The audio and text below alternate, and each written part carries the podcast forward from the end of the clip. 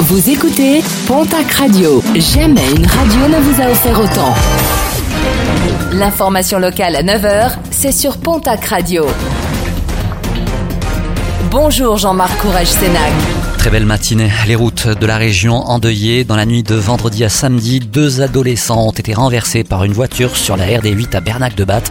Un jeune de 16 ans, footballeur au TPF et qui circulait à pied est décédé. Son ami âgé de 15 ans a lui été blessé dans l'accident. Le conducteur du véhicule a pris la fuite dans un premier temps avant de se rendre à la gendarmerie de Bagnères de Bigorre un peu plus tard. Arrestation rapide. Jeudi, le tribunal judiciaire de Pau a lancé un mandat d'arrêt à l'encontre d'un individu domicilié sur Tarbes et qui avait quitté l'audience à laquelle il devait être jugé.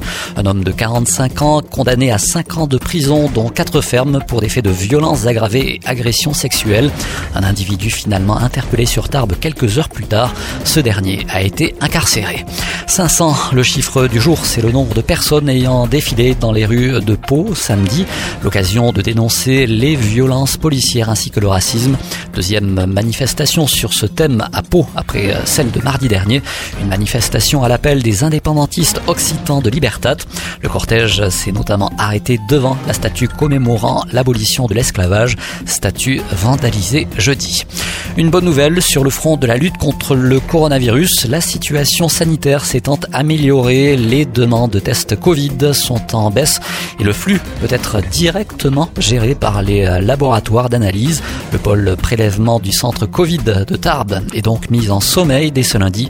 Il sera toutefois réactivable à tout moment si la situation le nécessite. Et puis un mot de sport et de rugby pour finir avec en Pro D2 le Biarritz Olympique qui prépare activement la prochaine saison. L'ex-international australien Henry Spate a signé avec le club basque un contrat pour deux saisons avec une troisième année en option. Il s'agit pour l'heure de la onzième recrue pour le BO pour la prochaine saison 2020-2021.